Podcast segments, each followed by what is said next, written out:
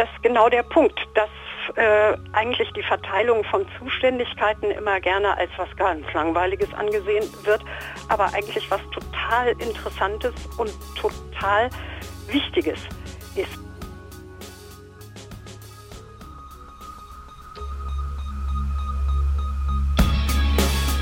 In guter Verfassung. Der Grundgesetz-Podcast.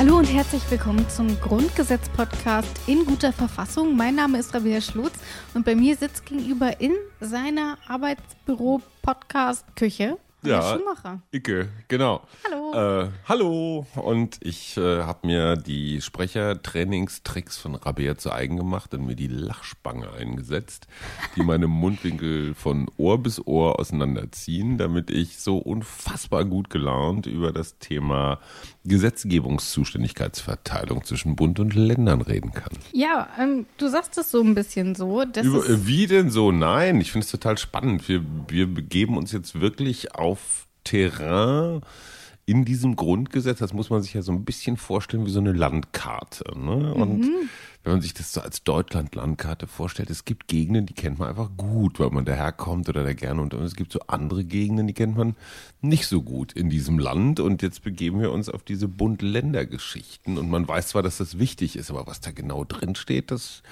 der Teil, jetzt beginnt der Abenteuerteil unserer Grundgesetzreise. Wenn wir bei diesem Vergleich bleiben, in welcher Region waren wir denn in der letzten Folge, als es um die Arbeit des Vizekanzlers ging? Die Arbeit des Vizekanzlers würde ich mal sagen, so in Fulda. Ja. Da war Ken ich mal, ja. da habe ich glaube ich mal eine Lesung gemacht. Das war ich glaube, da steigt schön. doch jeder immer um. Da steigt man immer um und man weiß, dass es das gibt. Man weiß nicht so genau warum. Äh, Hessen weiß man vielleicht noch, katholisch weiß man vielleicht noch und so ein bisschen so historisches, was da so rumsteht, so Schlosskram. Mhm. Ja, und so ähnlich ist es mit dem Vizekanzler auch. Man weiß, dass es sie gibt, man weiß nicht so genau warum und irgendwie historisch. Aber wir haben in der letzten Folge gelernt, was denn der Stellvertreter der Bundeskanzlerin eigentlich macht, und zwar folgendes. Dieser Stellvertreter tritt eben immer dann auf den Plan, wenn und soweit der Kanzler aus irgendeinem Grunde verhindert ist. Ähm, das können kurzfristige Verhinderungen sein, etwa Urlaub. Auch die Kanzlerin darf ja mal in Urlaub gehen, etwa im Sommer. Dann übernimmt also der ähm, Vizekanzler die Aufgaben ähm, des Kanzlers oder der Kanzlerin, etwa im Kabinett. das wird immer medial gerne gezeigt, wenn der Vizekanzler dann mal das Kabinett leitet und auf dem Platz des Bundeskanzlers oder der Bundeskanzlerin äh, sitzt. Das können aber theoretisch eben auch mal längerfristige wirkliche ähm, Verhinderungen sein, die etwa eintritt, wenn der Kanzler oder die Kanzlerin wirklich erkrankt. Da spricht man dann von einer allgemeinen Vertretung sozusagen, weil der Kanzler dann eine längere Zeit nicht einsatzfähig ist. Heute aber beschäftigen wir uns mit den Zuständigkeiten zwischen Bund und Ländern bei der Gesetzgebung. Ähm, und das Ganze machen wir gemeinsam mit. Ich würde so weit gehen und sagen, sie ist eine Koryphäe der Rechtswissenschaften. Mhm. Warum, das hören wir jetzt. Professorin Dr. Dr. Honoris Causa Gertrude Lübbewolf ist eine frühere Bundesverfassungsrichterin. Von 2002 bis 2014 war sie Mitglied des Zweiten Senats des Gerichts. Außerdem lehrt sie seit 1992 öffentliches Recht an der Universität Bielefeld. Lübbe-Wolf wurde für ihre wissenschaftliche Arbeit mit dem Gottfried Wilhelm Leibniz Preis ausgezeichnet. Das ist die höchst dotierte Ehrung in der Wissenschaft. Die Artikel in dieser Folge, die sind sehr verwoben, deswegen machen wir auch Artikel 70 bis 74 und das sage ich jetzt schon, wir machen sie nicht in genau dieser Reihenfolge. Mhm. Ähm, die hängen alle so ein bisschen zusammen und ich glaube, wir müssen mal für diese Artikel eine Lanze brechen. Ähm, denn wer das Grundgesetz vor sich liegen hat und schon mal ein bisschen darin gestöbert hat, wird gemerkt haben, sonderlich nach Spaß sehen die Artikel ehrlich gesagt nicht aus. Sie sind teilweise sehr lang, sie haben viele Stichpunkte und viele Unterpunkte und auch ich gebe zu, ich bin mit ein bisschen Abstand daran rangegangen, mhm. ähm, als ich die vorbereitet habe und ich schlug das Grundgesetz auf und dachte, oh, No, können wir bitte mal wieder zu so einem Einzeiler gehen? Und tatsächlich ist es aber so, dass ich dann so, während ich mich darauf vorbereitet habe und dann insbesondere auch im Gespräch mit Gertrud Lübbe-Wolf, da habe ich dann irgendwie gemerkt, okay, ganz so unwichtig sind die gar nicht und sie sind vor allem auch gar nicht so langweilig. Ähm, und das sieht natürlich auch Frau Lübbe-Wolf so und ihr war das auch wichtig, nochmal zu erklären, warum die denn eigentlich so wichtig sind und warum man die durchaus noch mal ein bisschen intensiver behandeln sollte. Das ist genau der Punkt, dass äh, eigentlich die Verteilung von Zuständigkeiten immer gerne als was ganz Langweiliges angesehen wird, aber eigentlich was total Interessantes und total Wichtiges ist. Bei den Artikeln 70 bis 74 geht es speziell um die Verteilung der Zuständigkeiten für die Gesetzgebung zwischen Bund und Ländern. Und das ist also ganz zentral für die Frage, wer macht was im deutschen Föderalismus. Also das organisiert praktisch ähm, für die Gesetzgebung das bundesstaatliche System. Da muss man sich mal vorstellen, wie bedeutend Zuständigkeitsfragen sind. Das kann man vielleicht ermessen, wenn man sich vorstellt, Deutschland hat ja ein paar Zuständigkeiten abgegeben an die Europäische Union, aber halt nicht alle und äh, wir möchten das auch gar nicht bei allen und die Zuständigkeit und auch die Dezentralisierung der Zuständigkeit, also wo man die Zuständigkeit bei der kleineren Ebene lassen kann, das ist eine Frage der Demokratie und der Selbstbestimmung. Ne? Äh, Gregor Gysi, der Politiker, linken Politiker, der immer schön Sachverhalte einfach erklären kann, hat mal gesagt, stellen Sie sich vor, Sie wollen in Ihrer Gemeinde den Bürgermeister sprechen da haben Sie vielleicht noch eine gewisse Chance. Ähm, wenn Sie den Ministerpräsidenten Ihres Landes sprechen wollen, das wird schon schwieriger. Die Bundeskanzlerin ist ziemlich aussichtslos und wenn Sie Herrn Barroso sprechen wollen, so hieß damals, als er das gesagt hat, der Präsident der Europäischen Kommission, das können Sie gleich ganz vergessen. Das ist eine sehr nette, bildliche Art auszudrücken, wie wichtig das ist, wie groß das Gemeinwesen ist, äh, in dem man äh, eine politische Angelegenheit regelt und wie viel für ihre eigenen Möglichkeiten der Mitwirkung, des äh, Gehörtwerdens äh, davon abhängt, äh, auf welcher Ebene etwas überhaupt geregelt ist. Ne? Und ich finde, damit macht sie das, wie mhm. Gregor Gysi es auch macht, sie erklärt das sehr eindrücklich, ähm, warum das eben durchaus wichtig ist, wo was geregelt wird und was das auch tatsächlich für den Bürger und die Bürgerin bedeutet, ob etwas eben auf Landesebene geregelt mhm. wird oder Absolut. eben auf Bundesebene. Klar. Deswegen, wir wissen jetzt, diese Artikel, die jetzt kommen, sind sehr wichtig und wir fangen einfach mal an mit Artikel 70. Absatz 1. Die Länder haben das Recht der Gesetzgebung, soweit dieses Grundgesetz nicht dem Bunde Gesetzgebungsbefugnisse verleiht. Ich fühle mich so ein bisschen zurückversetzt, ähm, weil ich finde, das klingt wie Artikel 30. Da steht ja auch schon drin, die Länder sind grundsätzlich mhm. erstmal zuständig. Es sei denn, der Bund wird eben explizit genannt. Wieso haben wir das hier nochmal? Ist das nicht eine Doppelung? Ich denke, das ist eine Doppelung, ähm, aber hier geht es ja mal richtig in die Details. Ähm, und zwar darf ich das schon verraten? Aber hier wird ja im, im Folgenden, in den folgenden Artikeln wirklich sehr präzise aufgezählt, was bei, äh, was zum Beispiel beim Bund bleibt. Also alles das, was von, ich sag mal, von nationalem Interesse ist. Mhm. Also, dass wir eine einheitliche Währung haben, dass wir eine einheitliche einen einheitlichen Pass haben, dass wir eine einheitliche Eisenbahn haben. Also stellt man sich, stelle man sich vor, das Eisenbahnwesen wäre in Hand der Bundesländer. Dann würden die Nordrhein-Westfalen sich vielleicht eine ganz andere Spurbreite aussuchen und ähm, beim Übergang nach Niedersachsen müssten dann die Lokomotiven so wie früher irgendwie so umgehoben oder gewechselt werden und die Wagen auch, also als Quark. Aber warum steht das hier denn nochmal so explizit drin? Ich habe gesagt, wir hatten es ja so ein bisschen schon in Artikel ja, so 30. ein bisschen eben, wie du sagst, so ein bisschen. Ich glaube, das hier ist eine so der der Säulen dieses Grundgesetzes, ja. also Bund-Länder-Kompetenzen ordentlich voneinander abzugrenzen und auch die, die Macht der Länder nochmal ganz, ganz klar äh, zu tun. Und das ist mit so einem Satz halt nicht getan. Da muss man schon ganz schön ins Detail gehen. Deswegen jetzt nochmal in richtig. Das ist durchaus ein Grund. Frau Lübewolf sagt doch, ja, es gibt eine Doppelung.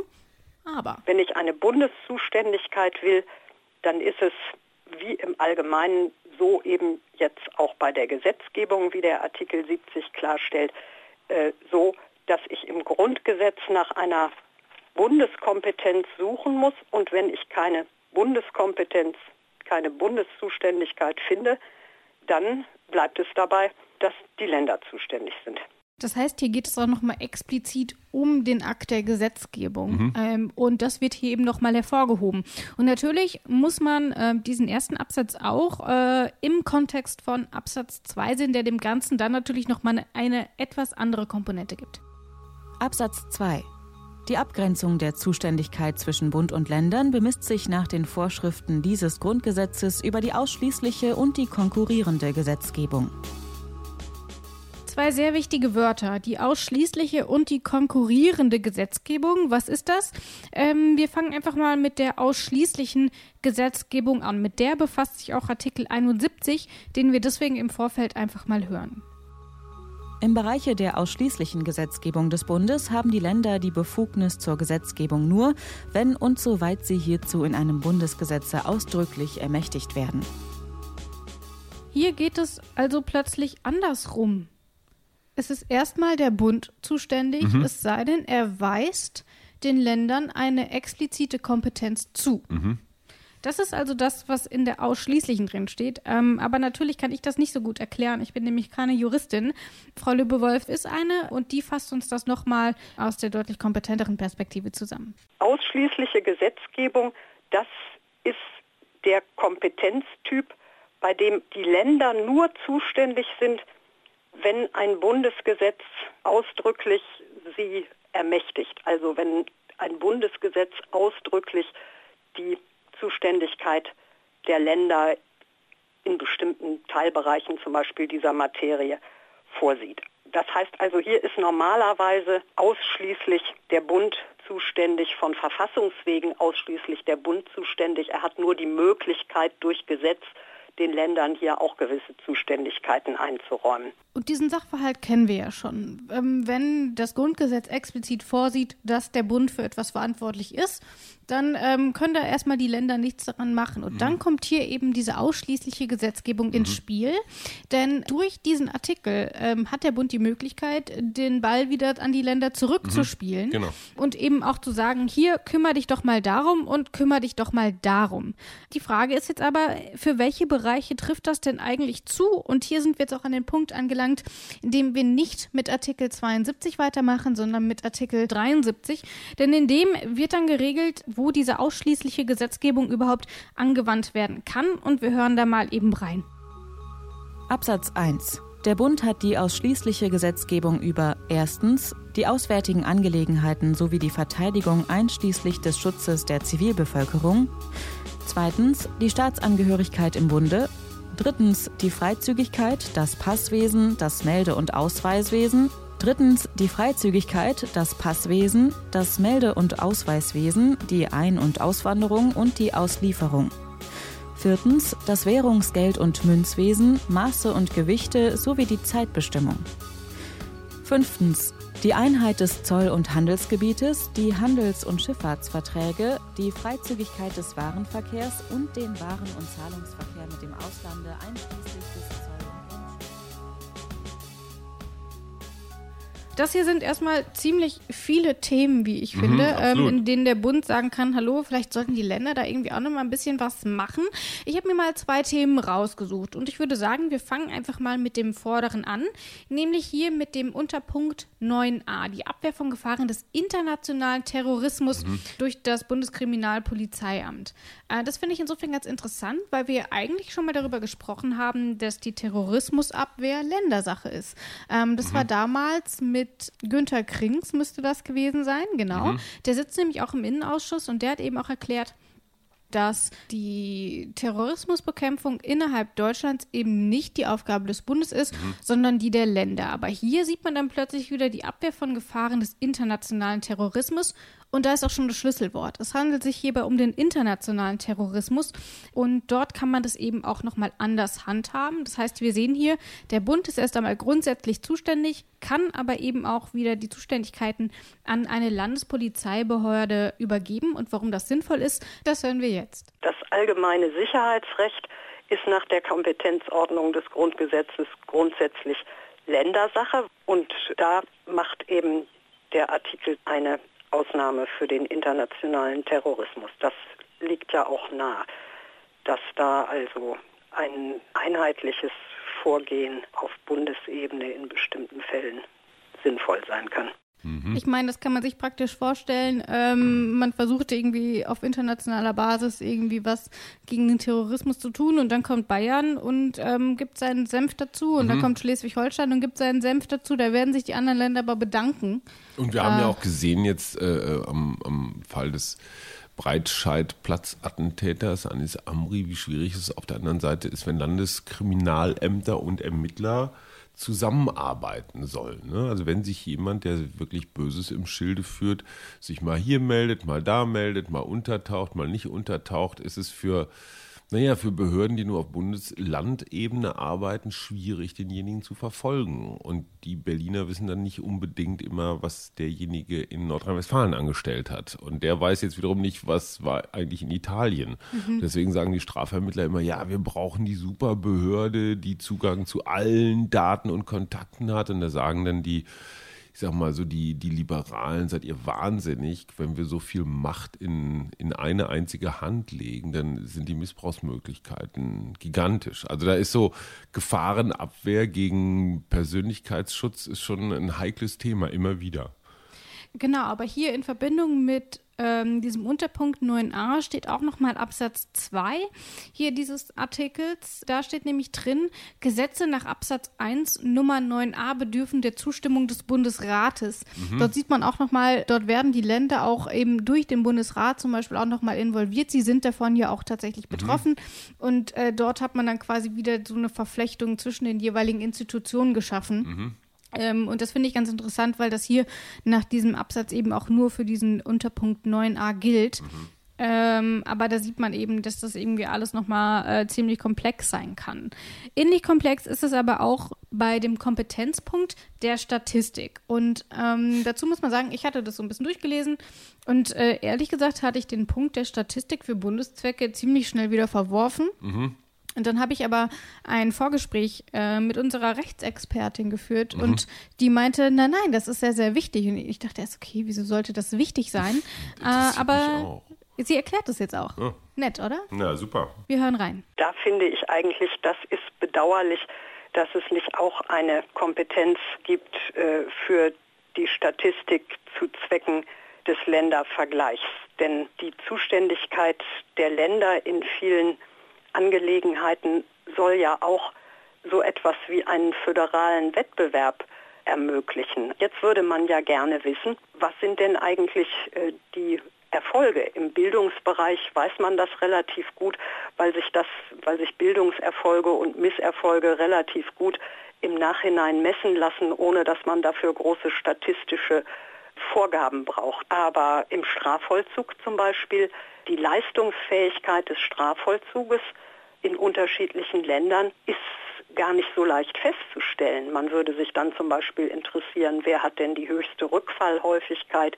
Die Ermittlung von Rückfallhäufigkeiten bei Straftätern ist aber natürlich eine sehr komplexe Angelegenheit, weil sie dabei ganz unterschiedliche Dinge Männer, Frauen, Art der Straftaten, Art des Vollzugs, in dem man gewesen ist und so weiter berücksichtigen muss. In dem Fall ist erstmal der Bund zuständig. Das ist eine dieser Kompetenzen, wo das Grundgesetz sagt, der Bund ist dafür zuständig und dementsprechend gilt eben dieser Grundsatz, die Länder sind für alles zuständig, es sei denn, der Bund macht es in diesem Fall hier sehr konkret.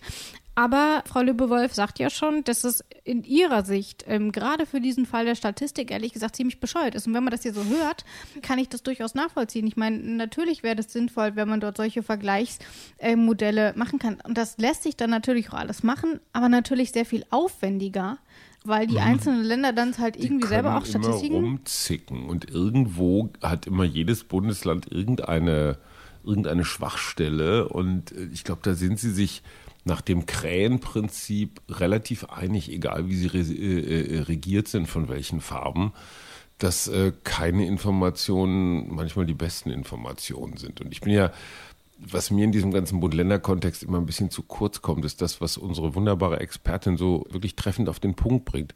Der Wettbewerb zwischen den Bundesländern, den finde ich schon auch wichtig. Das ist eine gute Idee. Und es gibt halt bestimmte, ich sag mal, parteipolitische Konstellationen, äh, die keine besonders guten Bildungszahlen vorzuweisen haben. Und das liegt jetzt nicht an einem Minister oder an einer Legislaturperiode, sondern es setzt sich einfach fort. Ähm, natürlich kann man Stadtstaaten nicht mit wirtschaftlich erfolgreichen äh, Wirtschaftsstaaten vergleichen, das ist schon mal richtig. Aber man kann zum Beispiel Flächenländer miteinander vergleichen, man kann Ost und West miteinander vergleichen, man kann Nord und Süd miteinander vergleichen und, und, und. Und das setzt die Bundesländer einfach ein ganz klein bisschen mehr unter Druck, mal bei bestimmten Themen in die Puschen zu kommen. Was war da als Beispiel noch Straf, Strafvollzug ja, zum genau. Beispiel, ne? Oder mhm. so Resozialisierungserfolge oder, oder, oder. Wie lange dauern Planungsprozesse äh, und, und, und. Und es gibt einfach welche, die können es besser und schneller. Das lässt sich dann aber halt ähm, einfach furchtbar schnell vergleichen. Ich meine, um das vergleichen zu können, müssen alle nach den gleichen Kriterien auch untersuchen. Ähm, ja, und da es eben diese los. Kompetenz insofern erstmal nicht auf Landesebene gibt, ist es halt erstmal ziemlich schwierig. Es gibt aber auch durchaus auch Kompetenzen, die zu Recht beim Bund sind. Ja, ähm, wir schauen uns das Ganze mal an. Äh, zum Beispiel hier im Unterpunkt 1 die auswärtigen Angelegenheiten sowie die Verteidigung einschließlich des Schutzes der Zivilbevölkerung. Das haben wir in anderen Artikeln schon besprochen.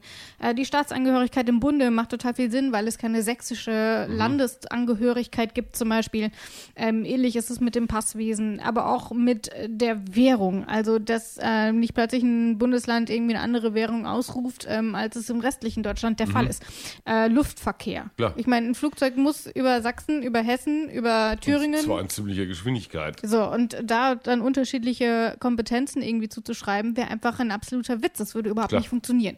Und deswegen sieht man hier, es gibt durchaus Dinge, bei denen es furchtbar sinnvoll ist, dass sie erstmal auf Bundesebene geregelt werden. Wir wissen aber natürlich auch, ähm, der Bund kann über Gesetze auch wieder vorgeben, dass die Länder durchaus einen Teil davon übernehmen. Mhm. Grundsätzlich aber ist eben erstmal der Bund zuständig. Das also erstmal zur Zusammenfassung nochmal zur ausschließlichen mhm. Gesetzgebung. Wir haben aber noch die konkurrierende mhm. Gesetzgebung. Und was darunter fällt, das sehen wir in Artikel 72.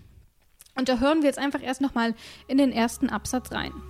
Absatz 1. Im Bereich der konkurrierenden Gesetzgebung haben die Länder die Befugnis zur Gesetzgebung, solange und soweit der Bund von seiner Gesetzgebungszuständigkeit nicht durch Gesetz Gebrauch gemacht hat. Dort scheint es andersrum zu sein. Erstmal machen die Länder, es genau. sei denn, der Bund beansprucht das für sich.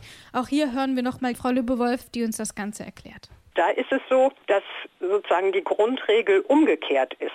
Bei der ausschließlichen Gesetzgebung ist die Grundregel, da ist der Bund zuständig, es sei denn, er hat speziell die Zuständigkeit an die Länder delegiert. Bei der konkurrierenden Gesetzgebung ist es umgekehrt.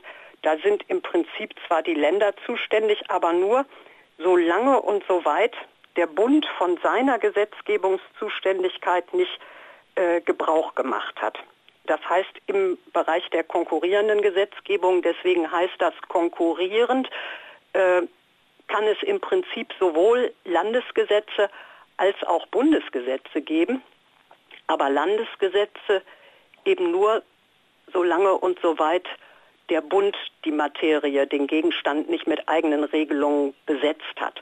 Das heißt, es ist äh, die Konkurrenz äh, zwischen Bund und Land hier in gewisser Weise zugunsten des, äh, des Bundes entschieden, wenn er nämlich beschließt in einer Materie, die der konkurrierenden Gesetzgebung unterfällt, regele ich, der Bund, die Sache, dann haben, soweit der Bund es geregelt hat, eben die Länder dann nichts mehr zu sagen. Und natürlich hat das Grundgesetz auch hier wieder einige Bereiche festgelegt. Mhm. Ähm, auf die werden wir gleich eingehen. Die stehen nämlich in Artikel 74. Ich sage, heute ist alles ein bisschen wirr durcheinander. ähm, aber wir bleiben. Aber es lohnt tatsächlich mal, äh, sich diese Artikel 70 bis äh, 74 mal anzugucken, ja. weil das alles vorzulesen, das flutscht natürlich dann alles so durch. Genau. Das äh, gewinnt seinen ganzen Zauber erst dadurch, wenn man sich diese Liste mal anguckt und sich jedes Mal überlegt, ja, das hat Sinn siehe Luftverkehr oder so. Wir werden uns auch gleich die Liste nochmal zu der konkurrierenden Gesetzgebung anschauen. Zunächst aber ähm, hätten wir hier noch Absatz 2 und jetzt wird es richtig crazy. Den überspringen wir auch mal eben und behandeln den dann gemeinsam mit mhm. Artikel 74. Es tut mir sehr leid, liebe Hörer ähm, und Hörerinnen. Ähm, wir müssen hier so ein bisschen springen. Stattdessen schauen wir uns erstmal Absatz 3 an. Was dort nämlich drin steht, das hören wir jetzt. Absatz 3 hat der Bund von seiner Gesetzgebungszuständigkeit Gebrauch gemacht, können die Länder durch Gesetz hiervon abweichende Regelungen treffen. Über erstens das Jagdwesen ohne das Recht der Jagdscheine, zweitens den Naturschutz und die Landschaftspflege, ohne die allgemeinen Grundsätze des Naturschutzes, das Recht des Artenschutzes oder des Meeresnaturschutzes, drittens die Bodenverteilung, viertens die Raumordnung, fünftens den Wasserhaushalt ohne stoff- oder anlagenbezogene Regelungen, sechstens die Hochschulzulassung und die Hochschulabschlüsse. Bundesgesetze auf diesen Gebieten treten frühestens sechs Monate nach ihrer Verkündung in Kraft, soweit nicht mit Zustimmung des Bundesrates anderes bestimmt ist. Auf den Gebieten des Satzes 1 geht im Verhältnis von Bundes- und Landesrecht das jeweils spätere Gesetz vor. Wir haben gerade geklärt, die Länder sind so lange zuständig, bis der Bund sagt, okay, wir machen ja. das selber. Und dann gibt es aber Bereiche, in denen die Länder, obwohl der Bund gesagt hat, dass sie es mhm. machen, was Eigenes machen dürfen. Mhm. Kann wir das mal bitte, also was, warum? Ich glaube, das hat wieder was mit dieser generellen Bund-Länder-Verpflichtung zu tun. Auf der einen Seite so viel Hoheit wie möglich, auf der anderen Seite so viel Einheit wie möglich. Das ist ja das Problem an einem Bundesstaat. Du hast relativ autonome Länder, aber eben auch ne, das große Ganze dieses Deutschland. Aber wofür brauche ich das Bundesrecht dann überhaupt noch, wenn die Länder abweichend davon Regelungen veranlassen dürfen? Ähm, das ist eine gute Frage. Ja, finde ich auch. Das ähm, ist eine gute Frage. Ich, ich versuche einen Sinn. Ich bin mir sicher, dass, also selten hatten wir eine Expertin zu Recht da, als äh, zu Recht, zu Recht dazu am rechtesten, kann man ja, steigern. Bestimmt. Als, äh, als heute. Ich gebe erstmal so einen kleinen Vorgeschmack. Ähm, wie immer haben wir, nein, nicht wie immer, aber sehr häufig ist es auch hier der Fall, das Ganze ist historisch bedingt. Ähm, mhm. Wir hatten einmal in Deutschland die Rahmengesetzgebung. Das heißt, äh, der Bund hat einen gewissen Rahmen vorgegeben, die die Länder entsprechend ausschmücken durften. Das hat aber insofern nicht funktioniert, weil der Bund das Ganze einfach immer so detailliert vorgegeben hat, dass ehrlich gesagt für Ausschmückungen nicht mehr sonderlich viel Platz war.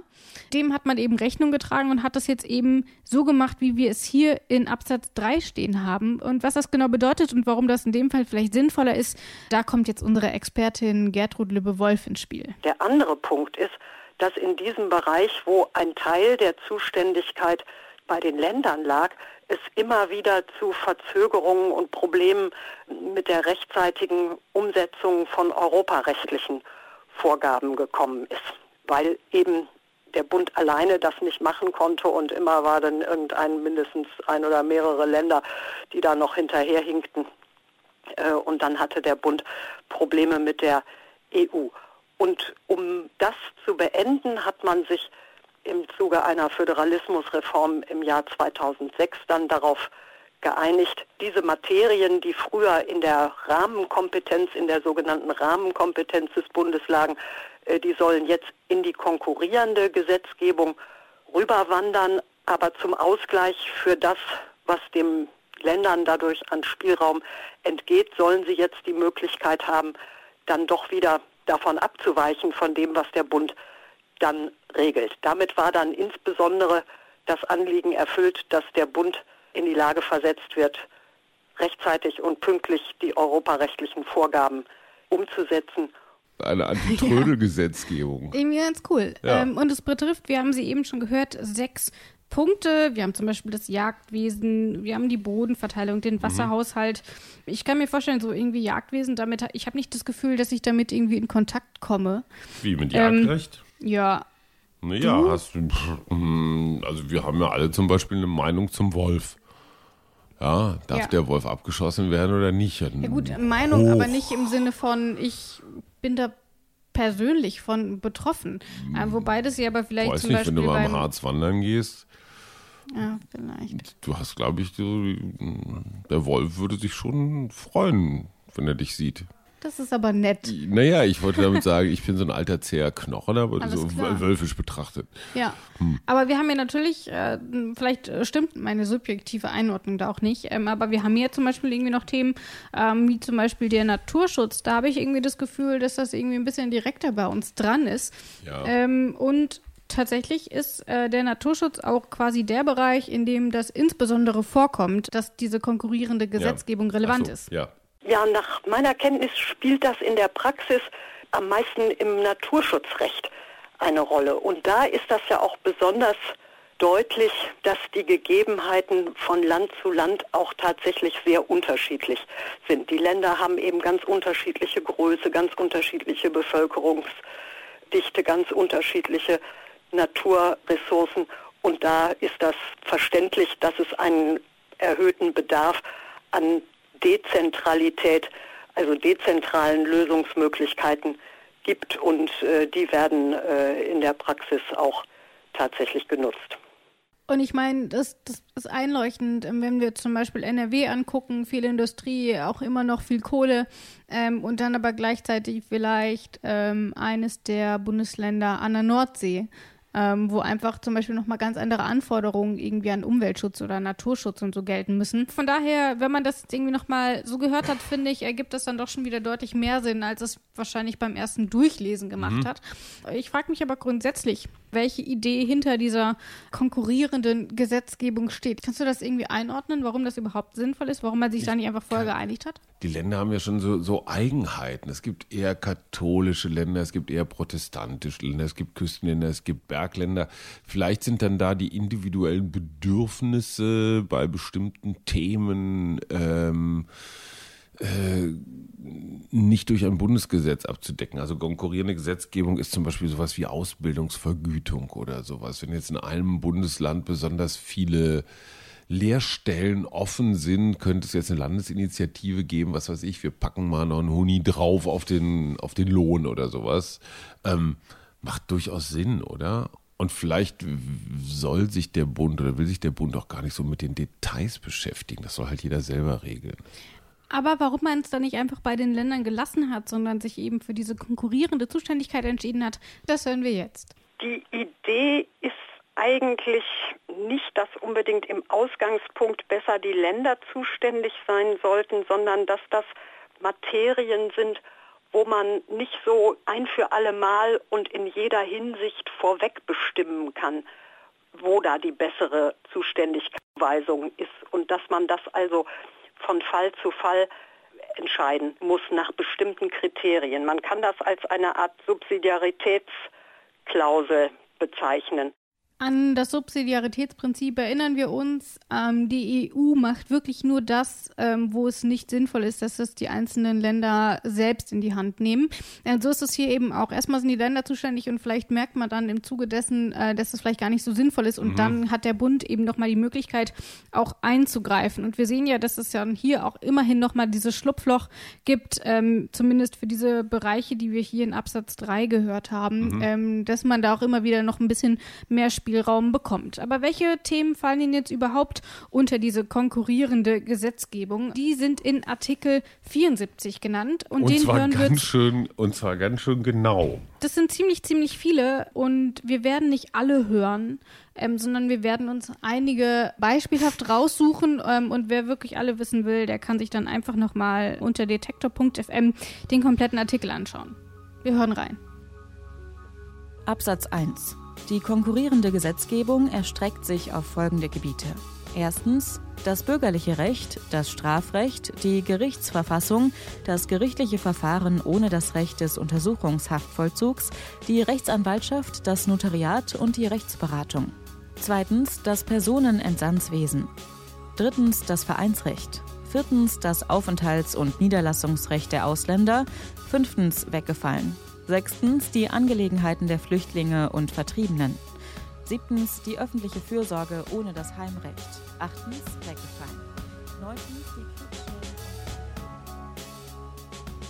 Man hört ja schon, es sind ziemlich viele unterschiedliche Punkte, die darunter fallen. Und ich erinnere da auch nochmal an den Artikel 72, äh, an diesen zweiten Absatz. Denn dort steht nämlich zum Beispiel auch drin, auf den Gebieten des Artikels 74 Absatz 1 Nummer 4 7, 11, 13, 15, 19a, 20, 22, 25 und 26 hat der Bund das Gesetzgebungsrecht, wenn und soweit die Herstellung gleichwertiger Lebensverhältnisse im Bundesgebiet oder die Wahrung der Rechts- und Wirtschaftseinheit im gesamtstaatlichen Interesse eine bundesgesetzliche Regelung erforderlich macht. Mhm. Nun schauen wir doch mal, was davon betroffen ist. Äh, Hajo, sagen wir doch mal Nummer 11. Was steht denn da?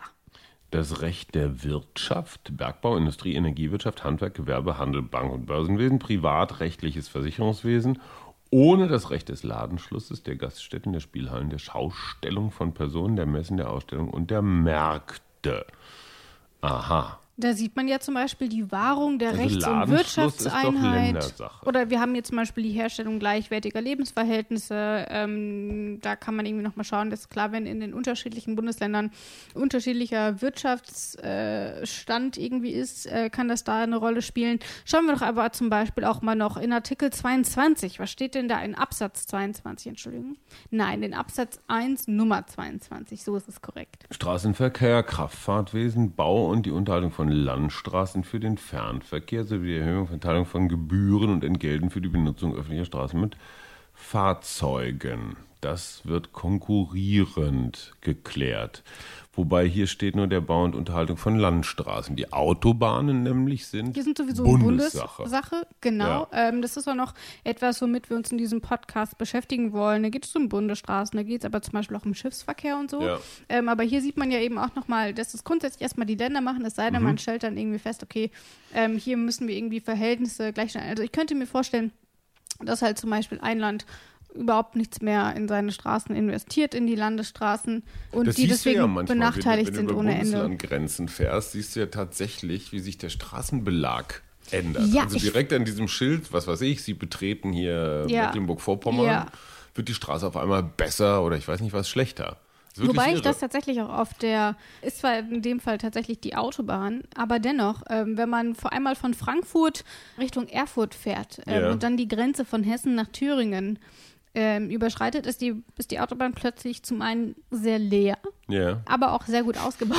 Also, sehr leer, das ähm, heißt, plötzlich verschwinden die Autos. Ja, ich weiß so nicht, wo die alle, die müssen vorher einfach abgebogen sein, weil hm. keiner ähm, nach Erfurt will. Ich weiß nicht so genau. Auf jeden Fall, also ich habe viele gute in, Gründe nach Erfurt zu wollen. Ja, ich habe in Ilmenau studiert und immer wenn ich dann äh, da lang gefahren bin, ist es mir auf jeden Fall aufgefallen. Über die Gründe kann ich natürlich nur spekulieren. Ähm, da sieht man aber auf jeden Fall, es gibt durchaus gute Gründe, ähm, warum der Bund im letzten Fall vielleicht nochmal eingreifen kann und sagen kann, okay, wir haben euch das die ganze Zeit vorher überlassen, aber wir merken irgendwie so, das hat wir sich nicht so richtig etabliert. Ja. Genau, das heißt, hier übernimmt dann der Bund. Diese beiden ähm, Funktionen gibt es also. Wir haben einmal die ausschließliche Gesetzgebung, das bedeutet, dass der Bund erstmal diese Kompetenz hat, es sei denn, er tritt sie an das Land ab oder an die mhm. Länder. Und wir haben nochmal das genaue Gegenteil. Die Länder haben erstmal die Kompetenzen, der Bund kann dann aber sagen, Entschuldigung, in diesem Bereich übernehmen das wir jetzt, weil die Erfahrung zeigt, dass es gar nicht so viel Sinn ergibt, dass die Länder das einzeln machen. Das gibt es also in Deutschland. Äh, das ist der, die Kompetenzen der Gesetzgebung. Mhm. Und deswegen, Spannend. ich finde, ja, überraschend spannend, wie ich finde. Ich ja. kann da nur noch mal dran festhalten. Das war also diese Folge. Wir haben uns mit der Gesetzgebung in Deutschland beschäftigt, mit Gertrud Lübbe-Wolf. Es war quasi auch eine Single-Erscheinung. Ähm, mhm. Sie hat diese Artikel übernommen, was sie auch es hat, wie gesagt, sehr, sehr viel Spaß gemacht, da auch mit ihr drüber zu sprechen. Ähm, in der nächsten Folge, worum geht es denn da, Hajo? Du hast es bei dir liegen. Worum geht es in Artikel 75? Artikel 75, einer meiner Lieblingsartikel, mhm, äh, der ist nämlich weggefallen. Aber ich könnte mit Artikel 76 dienen. Dann nehmen wir den.